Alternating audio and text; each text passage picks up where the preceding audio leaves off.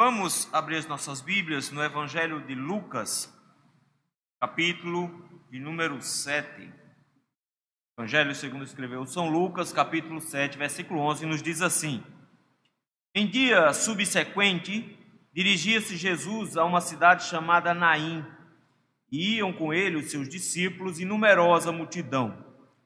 Como se aproximasse da porta da cidade, eis que saía o enterro do filho único de uma viúva, e grande multidão da cidade ia com ela. Vendo-a, o Senhor se compadeceu dela e lhe disse: Não chores.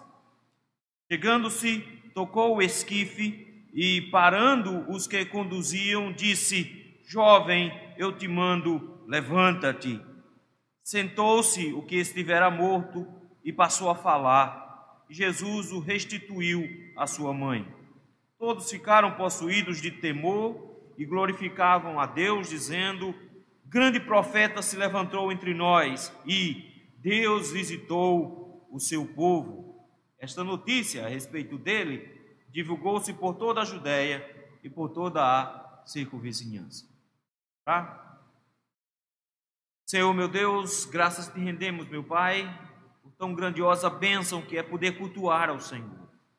Deus, que bom é poder estar na tua presença, louvar e bendizer o teu nome, poder expor diante do Senhor as nossas preocupações e angústias e saber que por meio da sua palavra o Senhor ainda fala conosco.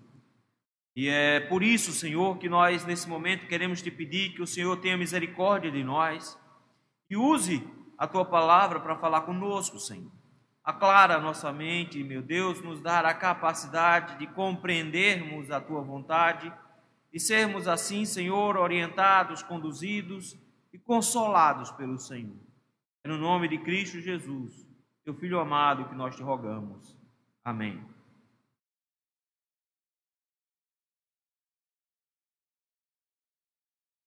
Irmãos, nós vivemos dias difíceis, pelo menos há mais de um ano nós estamos nessa pendenga, onde o que mais nós vemos são pessoas ao nosso redor morrendo.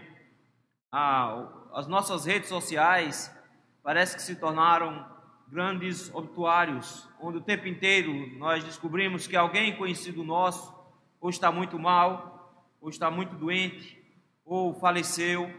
Vez ou outra nós sabemos de famílias inteiras que morreram irmãos que perderam esposa, mulheres que perderam seus maridos, pais que perderam seus filhos. Nós não podemos negar que o momento é difícil, não é fácil. De alguma forma, nós findamos nos preocupando com tudo isso. Nós nos preocupamos porque nós também temos pessoas que nós amamos, nós nos preocupamos com a saúde dessas pessoas, nós nos preocupamos com a forma como nós vamos lidar com essa doença. Porque tanto faz de uma hora para outra você pegar essa doença e nem sentir, não sentir nada, como de uma hora para outra a pessoa pega e morre em questão de dias. A gente nunca sabe como vai ser, porque de repente a gente olha para uma pessoa que é cara grandão, forte, musculoso, pensa, esse daqui não vai nem sentir. Aí vai lá, o cara pega e morre.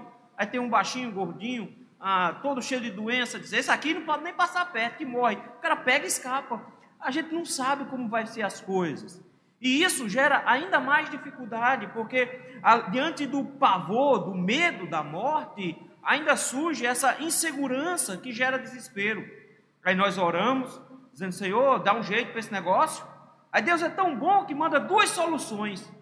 Deus manda duas maneiras de se combater: um remédio, que ainda dá para escapar para alguns, e ainda manda uma vacina que a gente tem esperança que deixa escapar o outro resto. E o que é que a gente faz? A gente briga uns com os outros. A gente, ao invés de dizer, Senhor, muito obrigado, porque o Senhor deu duas soluções, a gente diz, Senhor, olha para fulano, que fulano é um negacionista, ele não quer, ele não quer saber do, de, de, de, da vacina. O outro diz, Senhor, olha para fulano, porque fulano lá é um, é, um, é um alienado, confiando nessa vacina.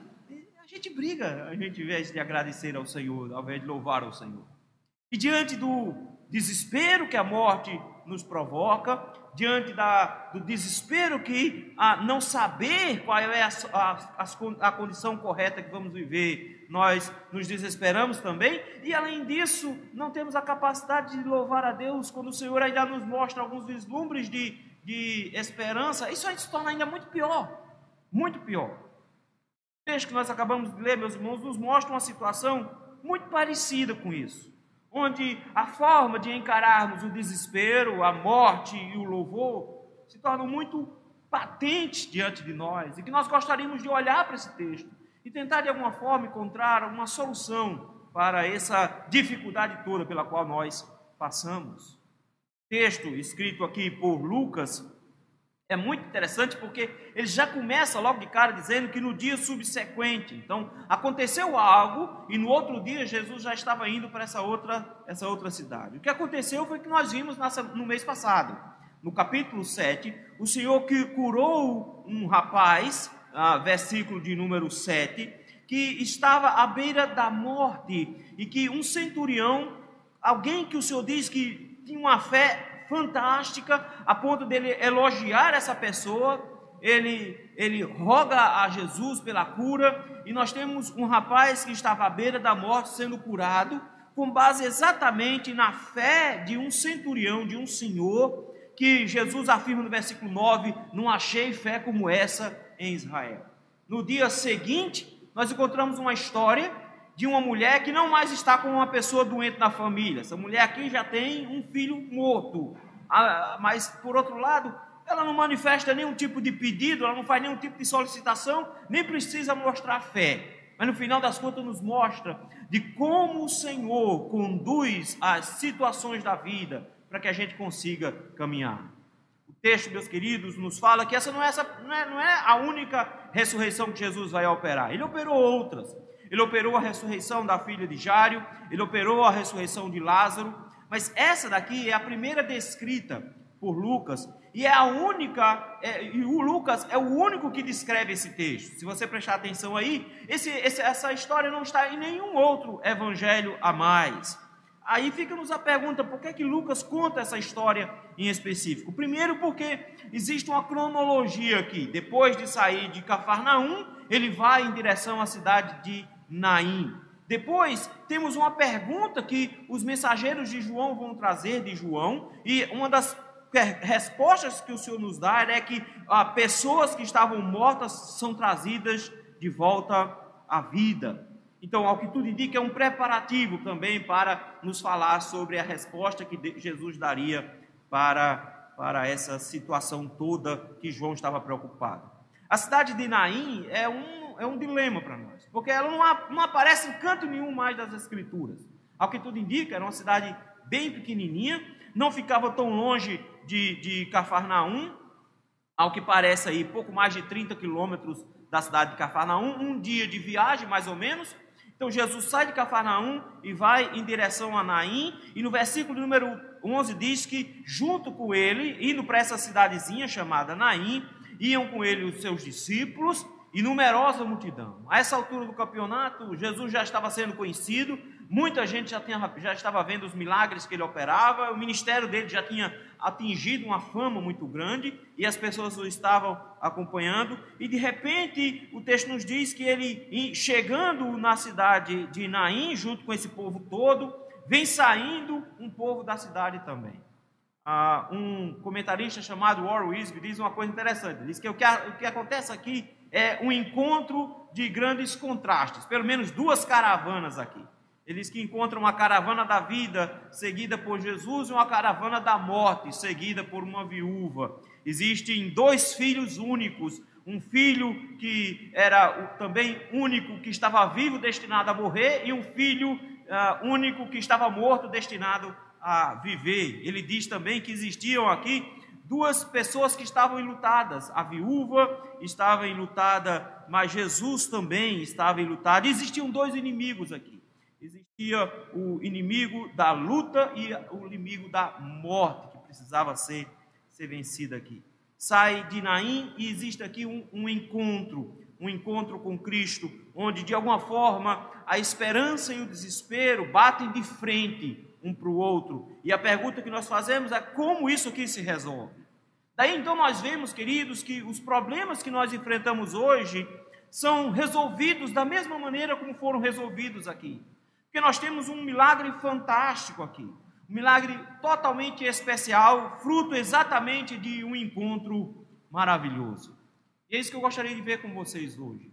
Um encontro maravilhoso. Pelo menos algumas verdades, três verdades que devem ser destacadas aqui no texto. A primeira verdade é que o desespero some diante do Consolador. Versículos 12 e 13. O texto nos diz que, como se aproximasse da porta da cidade, todas as cidades eram cercadas, então existia uma porta de entrada. Ela funcionava mais ou menos como uma praça da cidade. Era lá que as pessoas se reuniam para conversar, era lá que as pessoas se reuniam para fazer negócio, era lá que as pessoas se reuniam para resolver pendengas com juizado, era lá que estava que tava todo o movimento da cidade. Mas de repente o texto nos diz que Jesus está entrando na cidade, ele está chegando na cidade da cidade de Naim, e ao mesmo tempo que ele está chegando, vem saindo inteiro. O motivo era simples. Era proibido para qualquer cidade judaica sepultar os seus mortos dentro da cidade. E o motivo era principalmente sanitário, porque tendo um cemitério dentro de uma cidade pequena, principalmente sem saneamento, isso tornava a cidade muito mais difícil de se viver, com possibilidade de muitas doenças. Em segundo lugar, existia uma lei cerimonial que dizia que eles não podiam ter mortos por perto, exatamente porque o lugar onde os mortos ficavam era um lugar impuro cerimonialmente. Então, as pessoas eram sepultadas fora da cidade, numa região distante da cidade. Essa, esse, esse cortejo está se dirigindo exatamente para um cemitério. Eles estão indo para um cemitério, enquanto Jesus está chegando, e de repente nós temos esse encontro aqui, que nos mostra, meus irmãos, que Jesus não está ah, vivendo em, em, em ah, improvisos. Porque se você prestar atenção, ele estava em Cafarnaum e vai para uma cidade que ninguém sabe nem quem é. Vai para uma cidadezinha pequena que ninguém tem a menor noção do que seja. E ele chega na hora certa. Ele chega, parece que está cronometrado. O enterro se encontra com Jesus na porta da cidade. Essa situação aqui é calamitosa. Porque o texto nos diz que quem está sendo enterrado é alguém que trazia esperança, mas que de repente só trouxe desespero. Em primeiro lugar, o texto nos diz que é um jovem, versículo número 14. Isso era uma tristeza. Não é alguém simplesmente que morreu de velho, foi alguém que morreu jovem. Então, de repente, você tem uma vida que podia muito oferecer e que agora foi ceifada muito cedo. O texto não se preocupa em dizer por que ele morreu, qual foi o motivo da morte, mas de alguma maneira esse rapaz morreu jovem ainda. Ele era, ele morreu cedo. O segundo problema aqui é que o texto nos diz que ele era filho único. Ele era a única esperança de sobrevivência de uma família. Ou seja, depois dele, essa família inteira morreria, porque não haveria descendência, não haveria ninguém para frente. Ele, como um jovem, estava matando a família ali, e estava se encerrando todo o processo. Só que como se não fosse o suficiente, o texto nos diz que ele era filho único de uma viúva, uma mulher que já tinha perdido seu marido. E naquela época, a vida de uma viúva não era fácil. Israel tinha uma série de leis que ah, ensinavam como lidar com mulheres viúvas. Existia uma série de normas em relação à colheita, em relação ao sustento, em relação ao amparo, mas Nunca Israel cumpriu essas regras, nunca cumpriu essas leis. Eles nunca se preocupavam com essas coisas e as viúvas viviam uma míngua.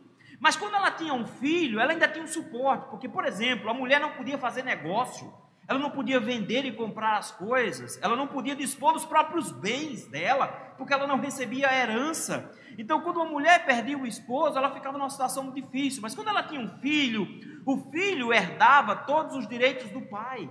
Então o filho podia trabalhar, ele podia negociar e ele ia se tornar o sustento dela.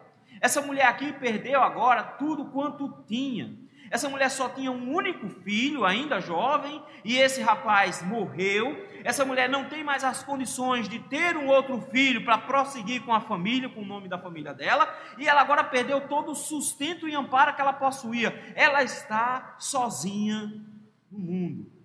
Ela está completamente desamparada.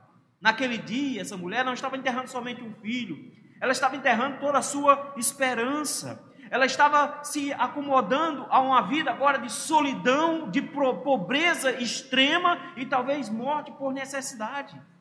Imagina como estava o coração dessa mãe, não só em perder um filho, mas de perder toda a vida, de uma vez só. Ela de, uma, de repente ficou a ver navios, ela não tinha mais nada na vida, ela não tinha quem o sustentasse. ela não tinha quem a amparasse, ela não tinha quem a protegesse. O bonito disso tudo, queridos, é que Deus vai se chamar o pai dos órfãos e juiz das viúvas. No texto que nós acabamos de ler dos Salmos, nos fala exatamente que o Senhor ampara o órfão e a viúva. E essa mulher aqui, ela vem em pleno desespero, chorando, desamparada, e, e não tem ninguém ao lado dela para acolhê-la. A cidade inteira sente a dor dela. Note que grande multidão ia com ela. Todo mundo da cidade foi com ela porque estava sentindo o desespero dessa mulher, a angústia agora de estar sozinha no mundo. E aí nós nos deparamos com o versículo 13 com uma informação fantástica. Porque o texto diz assim: Vendo-a, o Senhor se compadeceu dela.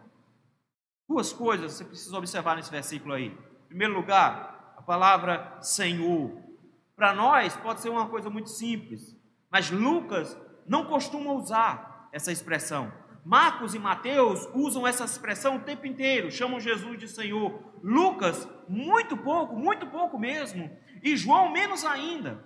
A ideia daqui é não é somente que, o, que é, é Jesus que está se aproximando, mas de cara Lucas tenta mostrar que quem está se aproximando é aquele que é o Senhor, o Deus de Israel.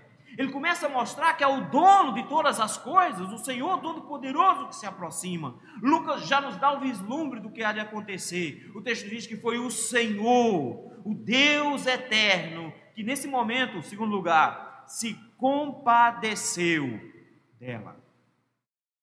Essa palavra se compadecer é interessante, porque é mais do que compaixão. A palavra literalmente significa que as entranhas dele se comoveram. Ele sentiu-se extremamente angustiado ao ver a situação daquela mulher.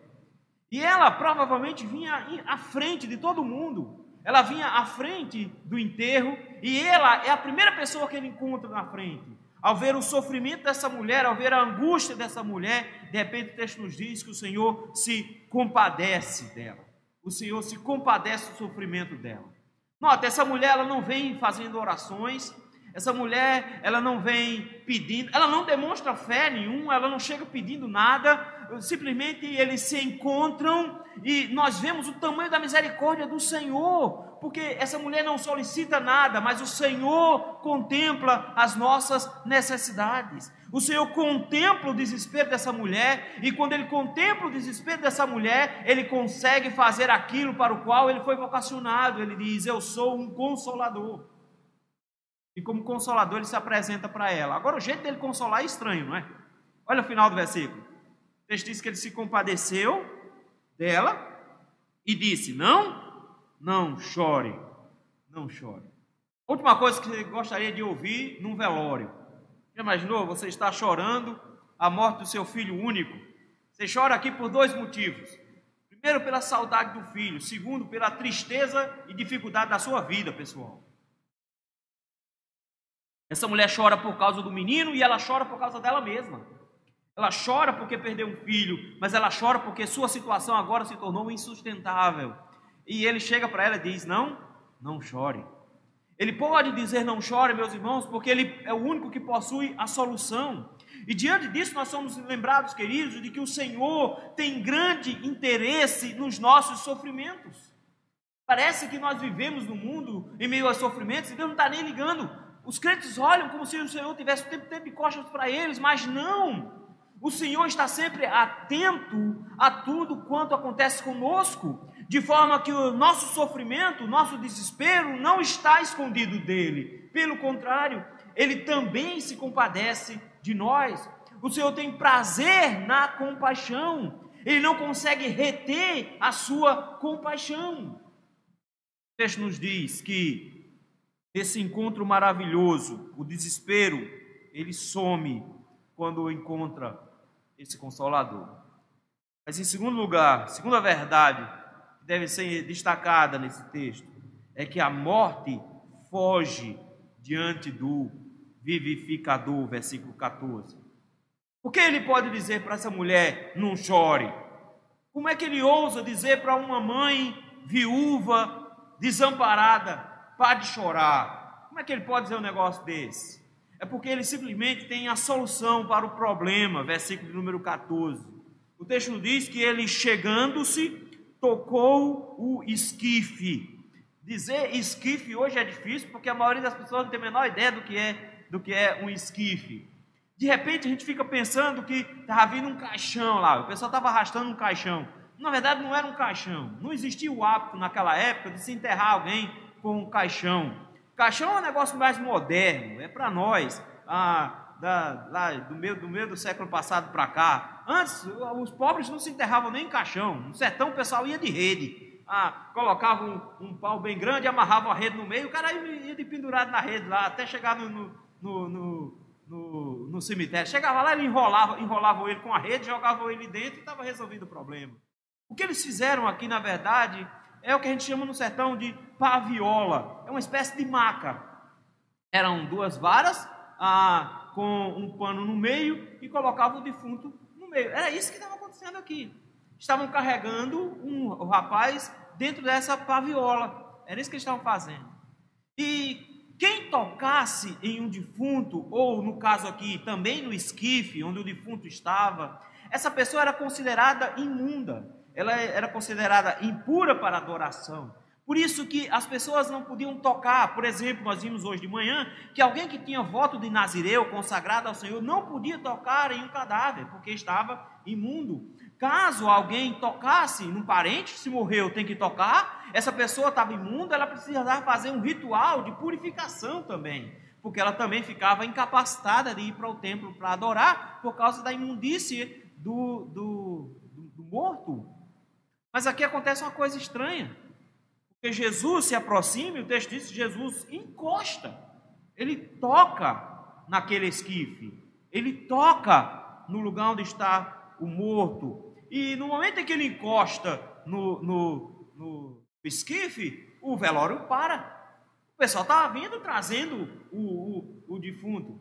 Eu fico imaginando a imagem aqui: o, uma multidão saindo de um velório, uma senhora na frente do velório, um grupo logo atrás trazendo, arrastando essa maca com esse menino dentro, e o povo todo atrás, fazendo alarido e acompanhando o velório. Jesus passa pela mulher e diz: Não chore. E logo em seguida se encontra com o defunto, encosta. E quando ele encosta, todo mundo para. Todo mundo para. E o que é que ele faz? Olha aí, versículo número 14. Parando os que o conduziam, disse: Jovem, eu te mando, levanta-te. Note, meus irmãos, ele não faz muito alarido, ele não faz muito sensacionalismo, ele não diz, olha, fica, presta atenção, faça uma roda aqui ao redor de mim. Ah, ele não faz muita coisa, não.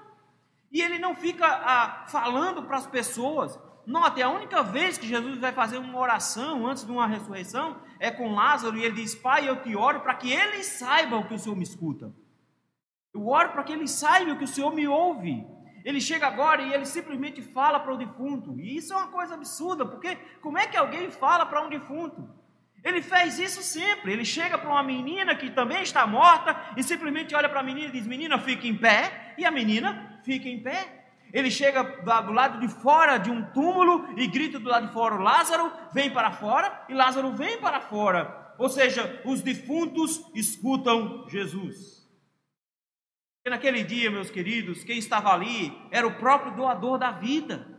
E quando ele fala, aqueles que estão mortos voltam à vida. E o texto nos diz que ele simplesmente disse: Meu jovem, eu te mando, levanta-te.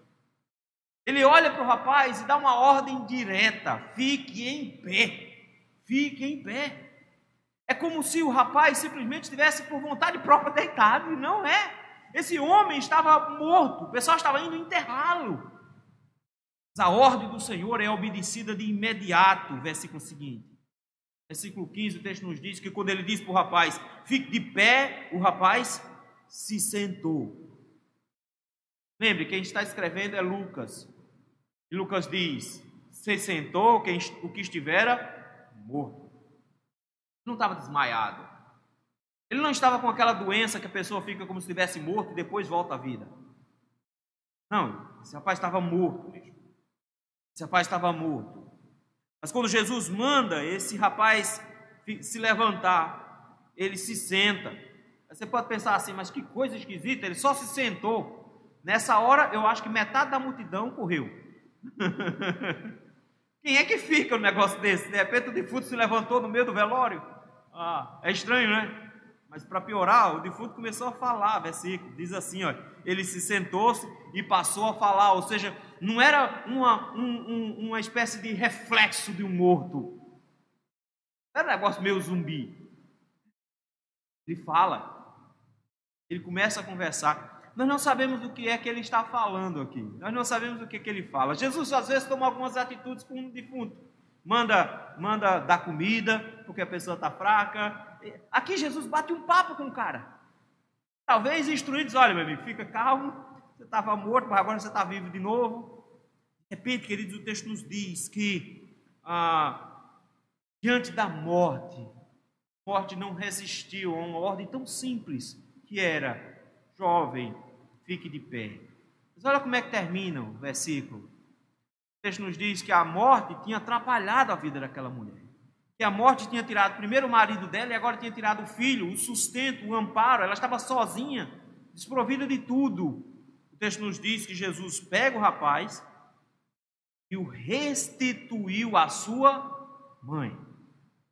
Agora imagine essa mãe agora, que estava saindo de uma cidade desamparada, sozinha, angustiada, com tantas preocupações, com a tristeza corroendo o seu coração, agora tem de volta tudo de novo. Ela tem de volta o seu filho, o seu filho único, ela tem de volta a condição de vida. O Senhor devolve tudo a ela ao restituir-lhe o filho. Estava diante dela aquele que comanda a morte. Irmãos, a morte foi vencida por Cristo Jesus e será vencida definitivamente no final. É por isso que o apóstolo Paulo pode cantar dizendo: Onde está, a morte, a tua vitória? Onde está, a morte, o teu aguilhão? A morte não é mais capaz de nos prender, e ela não pode nos prender, porque está conosco aquele que é o vivificador, aquele que é capaz de dar vida, aquele que nos deu uma vida de início e pode nos restituí-la quando ele bem entender. Foi isso que ele disse para Maria e para Marta. Ele disse que ele era a ressurreição e a vida. É por isso que o apóstolo Paulo vai nos dizer aos Coríntios que nossa esperança não se limita a essa terra, a nossa esperança está baseada no fato de que, mesmo que nós venhamos a morrer hoje, o Senhor nos garante uma ressurreição no final. Nossa vida não se encerra com a morte, nossa vida vai retomar, vai ser retomada no final. Diante, diante da morte, diante do, do, do vivificador, a morte foge. Um encontro maravilhoso. Algumas verdades que devem ser destacadas. A primeira é que o desespero some diante do Consolador. A segunda verdade é que a morte foge diante do vivificador. E a terceira verdade é que os homens louvam diante do Senhor Deus Todo-Poderoso. Versículos 16 e 17. É claro que o povo ficou assustado. Nós temos agora duas multidões, a do enterro e a que estava acompanhando Jesus, unidas. Eles todos estão juntos agora, não faz mais diferença porque não existe mais velório. Está todo mundo no mesmo pacote agora. E o texto nos diz que eles tiveram as atitudes adequadas para a adoração, mas não souberam identificar de forma adequada o alvo da adoração. Vejam o versículo número 16. Todos ficaram possuídos de temor. O povo reagiu de forma adequada, o povo ficou com medo. A ideia de temor é de, de um povo que ficou em profunda reverência. Eles viram que o que estava acontecendo ali não era uma coisa comum, não era uma coisa simples. O que estava acontecendo ali, de repente, era um ato tão sobrenatural, a tal ponto que ninguém podia negar que o que aconteceu ali foi uma intervenção direta de Deus. Dá para fingir que estava com dor de dente e que foi curado. Estava com dor de cabeça e foi curado. Que estava com a dor na, na pá, nas costas e foi curado. Dá para fingir. Mas não dá para fingir que defunto, indo no caminho para o pro, pro enterro, para o velório, aliás, para o cemitério já, que ele foi curado. a multidão inteira reage, em primeiro lugar, em temor. Eles estão reverentemente na presença de Deus. Segundo lugar, eles glorificam a Deus. Eles louvam a Deus porque eles sabem que o que está acontecendo ali é um milagre dos maiores que existem. O que eles estavam vendo ali era a própria morte sendo encerrada. É impressionante, queridos, porque essa, esse relato aqui vai de encontro a todos os pensamentos, por exemplo, da nossa época, que é uma de origem grega. Quando nós pegamos os pensamentos dos gregos, eles diziam: não é possível voltar o rio. Uma vez que você passa no rio e chegou do outro lado, no Hades, meu irmão, só tem moeda de ida. O barqueiro só leva. O barqueiro não traz ninguém de volta. Então não tem como sair de lá. Por isso que eles não conseguiam crer em ressurreição. É por isso que o apóstolo Paulo, quando prega dizendo que estava falando sobre a ressurreição e sobre Jesus, ele diz sobre esse assunto, a gente escuta outra vez, porque não há, não há possibilidade de alguém ressuscitar. Mas os crentes não são assim, como os materialistas, que acham que depois da morte acabou, não tem mais solução, que afinal de contas, quando cessa os movimentos elétricos de dentro do cérebro, acabou. Diz: não, não é assim. Não é assim que funciona. O Senhor pode trazer de volta a vida. E é por isso que eles chegam aqui e glorificam a Deus. Às vezes não conseguem identificar o alvo correto para glorificar a Deus. O texto nos diz assim que, olha o que eles estão falando, versículo 16. Grande profeta se levantou entre nós. Grande profeta. Talvez eles estejam pensando assim: se levantou um profeta poderoso em obras. Talvez eles estivessem se lembrando das palavras de Moisés, lá em Deuteronômio capítulo 18, versículo 15, quando ele diz que viria um profeta maior do que ele.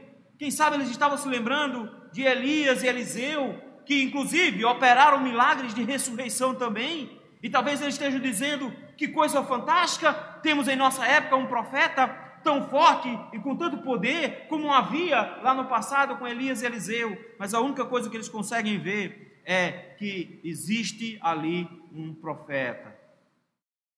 Vocês terminam dizendo: o Senhor visitou, Deus visitou o seu povo.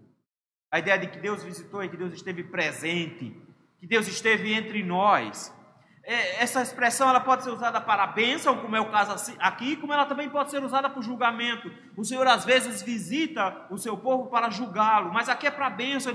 O Senhor esteve entre nós, mas eles não conseguiram ver que o Senhor estava na frente deles. Quem estava ali não era um mero profeta. Quem estava ali não era um mero homem com poderes divinos, quem estava ali era o próprio Deus encarnado. Eles glorificam a Deus, mas não veem a Deus na frente deles, porque eles olham para um grande profeta, mas não veem que o Deus que visita o seu povo estava encarnado, tabernaculando entre eles, o Senhor estava no meio deles. Ali estava o Emanuel, Deus conosco por isso que a notícia se espalha, mas não se espalha como o Cristo vivo, se espalha como profeta de poder.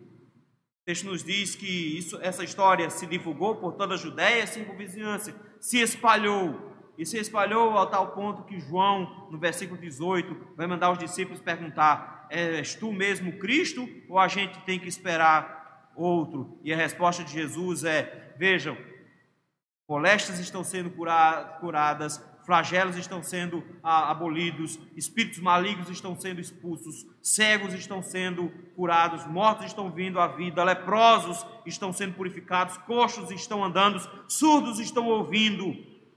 Eu sou o Cristo. Cristo, meus irmãos, é aquele que é o Todo-Poderoso, o Deus eterno encarnado. Eles estavam diante do Deus eterno mas eles não conseguiram contemplar toda a grandeza. Louvaram ao Senhor, mas não conseguiram encontrar em Cristo o alvo do seu louvor. Uma história, meus irmãos, que tem um paralelo muito grande conosco hoje. Da mesma maneira, meus irmãos, nós estamos vivendo num mundo difícil, onde o desespero e a morte também nos alcança. Mas que de alguma forma nós precisamos tirar aqui três lições rápidas para nós no nosso dia a dia. Primeira lição, lembram? Que o desespero some diante do Consolador. Quando o mundo tenta nos trazer desespero, cinco minutos de televisão, de jornal já é suficiente para isso. Você só precisa assistir um pouquinho de TV e você já vão chegar para você, o novo recorde de morte, mais de 3 mil. Aí você diz, existe Jesus, vou ligar, ligar a televisão, vou para o Facebook. Aí chega no Facebook, está lá dizendo, olha, morreu um parente meu, olhe por mim. Morreu outro parente meu, olhe por mim. Aí começa de novo a briga entre os vacinados e os cloroquinados. Aí fica aquela confusão. Não, eu vou agora para o WhatsApp. A confusão está grande lá também. É desespero. Se você só contempla as coisas do mundo, se você só escuta as vozes do mundo, você vai encontrar desespero. Mas, meu irmão, o que o Senhor tem para nos ensinar hoje à tarde é que Deus está atento ao nosso sofrimento, Deus está atento ao nosso desespero. Por isso, meu querido, aprenda a esperar naquele que é a nossa consolação. Nosso divino consolador não está simplesmente de costas viradas para nós, ele contempla a sua angústia, ele contempla o seu desespero.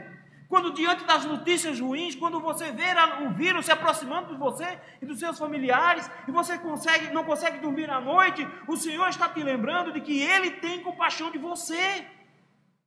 Essa mulher não orou, esse texto não diz que essa mulher teve, teve fé para ver a, a ressurreição. O texto não diz nada, mas o texto chega e diz: O Senhor consegue se compadecer do nosso sofrimento. Nosso sofrimento não está escondido do Senhor. Por isso, meu irmão, se você está entrando em desespero, se você está perdendo a esperança, se você está tão angustiado diante dos problemas, diante das coisas que está vendo no mundo, se está tirando o sono, se está tirando a paz, você precisa imediatamente correr para aquele que é o Consolador. Você não vai conseguir paz quando for vacinado. Ah, mas eu estou doido para ser vacinado. E uma pessoa dizendo isso: estou doido para ser vacinado para ficar tranquilo. Você não vai ficar tranquilo. Porque assim que você terminar de tomar a vacina, a pessoa vai olhar para você e dizer: você precisa da segunda dose. Por isso, empurra essa focinheira na cara, se tranca dentro de casa por mais 30 dias. E depois você vai tomar a segunda dose depois de 30 dias. E a pessoa vai aplicar a segunda dose em você e diz: empurra essa focinheira na cara e se tranca dentro de casa que você ainda pode pegar. Não, meu irmão. Você pode ter comprado um, um estoque de, de azitromicina, hidroxicloroquina, você pode ter um estoque em casa, mas não é isso que te trará esperança, não pode ser isso que vai te tirar o desespero. Você está ansioso? Ansioso? O apóstolo Paulo te recomenda: não ande ansiosos, ansiosos, não andeis ansiosos de coisa alguma. Em tudo, porém, sejam conhecidas diante de Deus pela petição, coração, súplica e ações de graças. Coloque o seu desespero diante do Consolador. Para que a sua esperança não esteja baseada no mundo, nas coisas do mundo, mas esteja baseada em Cristo. Porque, em segundo lugar, segunda lição que a gente tira, morte para os crentes não é um problema. Morte para os que creem não é um problema, porque nós somos acompanhados por aquele que é o, o doador da vida. Ele é a própria vida. Ele disse isso. Ele disse que era a ressurreição e a vida. Ele disse que era o caminho, a verdade e a vida. Ele disse para nós, mas como é que nós, como cristãos, nos esquecemos disso?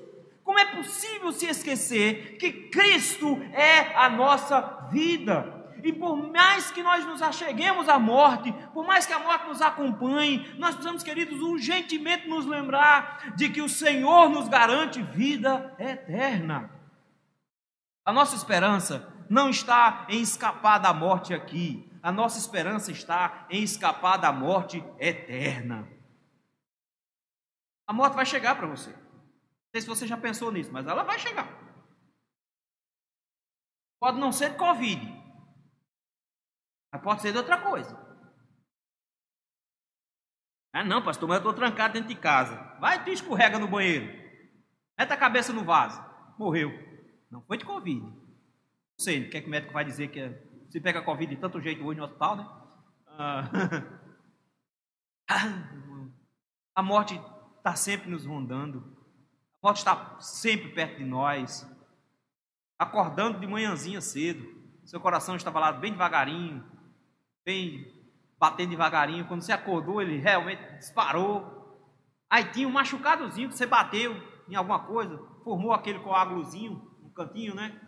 Aí, aquele coágulozinho que estava lá naquela veia, tão quietinho, quando seu coração disparou, o coágulo saiu do lugar. Aí foi parar no teu pulmão, embolia pulmonar. Ainda foi parar na cabeça, lá no cérebro, pronto, um AVC. Irmão, muito fácil morrer. É por isso que Paulo diz que nós não podemos manter nossa esperança aqui na terra. Que se nossa esperança se resume a essa vida, nós somos os mais infelizes de todos os homens. O Senhor te chama hoje a lembrar de que a morte não tem poder para aqueles que creem no Cristo, o doador da vida. Nós cremos que vamos morrer, mas nós cremos que nós vamos ressuscitar no final. E nós vamos ressuscitar infinitamente melhor do que nós estamos hoje. Nós vamos ressuscitar com um corpo novo, com um corpo glorificado, eterno e pleno. Nossa esperança é muito maior. E nos leva, meus irmãos, a uma última lição aqui. Vamos parar de brigar por causa de, das soluções que o Senhor está dando. Se o Senhor está nos dando saídas, seja ela por meio de um tratamento, seja ela por meio de uma vacinação, ou seja ela por meio da morte, são saídas. Nós precisamos aprender, queridos, a glorificar o nome do Senhor pelas bênçãos que o Senhor nos dá. E identificar aquele que deve ser glorificado, Jesus, o Senhor Deus Todo-Poderoso. Nós temos Cristo conosco, meus irmãos, Ele não só nos visita, Ele mora em nós. Ele está conosco, ele disse que estaria conosco todos os dias até a consumação dos séculos. Sim, meu irmão, nós temos motivos de louvor. Não importa qual situação nós estejamos, nós temos motivos para louvar ao Senhor, porque os nossos problemas são resolvidos nele. A morte não é um problema para nós, porque foi resolvida nele, e ele vai resolver de forma definitiva quando ele voltar. O último inimigo a ser vencido será a morte, e ele vai vencê-lo. Por isso, precisamos aprender a louvar a Deus hoje, pelo que ele já tem nos dado. Temos um monte de crentes que, em meio ao desespero e às angústias, se esqueceram de louvar a Deus, se esqueceram de bendizer o nome de Cristo. Nós louvamos porque Ele está conosco. Ele não vai ficar do lado de fora quando você estiver isolado no UTI. Ninguém vai poder chegar perto de você, mas Ele não vai te abandonar em momento algum. Quando você precisar ficar trancado dentro do quarto porque está com Covid para ninguém pegar, Ele vai ficar contigo no seu quarto, Ele não vai te desamparar, porque Ele é o Deus conosco, o Emanuel, e Ele nos visita e Ele está conosco sempre. Então aprenda a glorificar a Deus pela sua presença conosco. Louve a Jesus Cristo que está sempre conosco. Nós vamos aprender de novo a glorificar a Deus pelas bênçãos que Ele nos tem errado. Queridos, o mundo, em meio a uma pandemia, enfrenta a morte sozinho. Encara o desespero sozinho. Só tem coisas a reclamar. Os crentes, por terem encontrado com Cristo, por causa desse encontro maravilhoso que eles tiveram, eles têm uma nova perspectiva. Eles se lembram sempre que não precisam ficar desesperados que afinal de contas eles têm um consolador que está muito interessado no sofrimento deles. Eles lembram de que a morte não é um problema, porque eles, eles caminham com aquele que é o doador da vida. Eles lembram que, mesmo que tudo esteja dando errado, eles ainda têm um motivo de louvor, porque Jesus, o Senhor Todo-Poderoso, está com ele. Deus nos abençoe.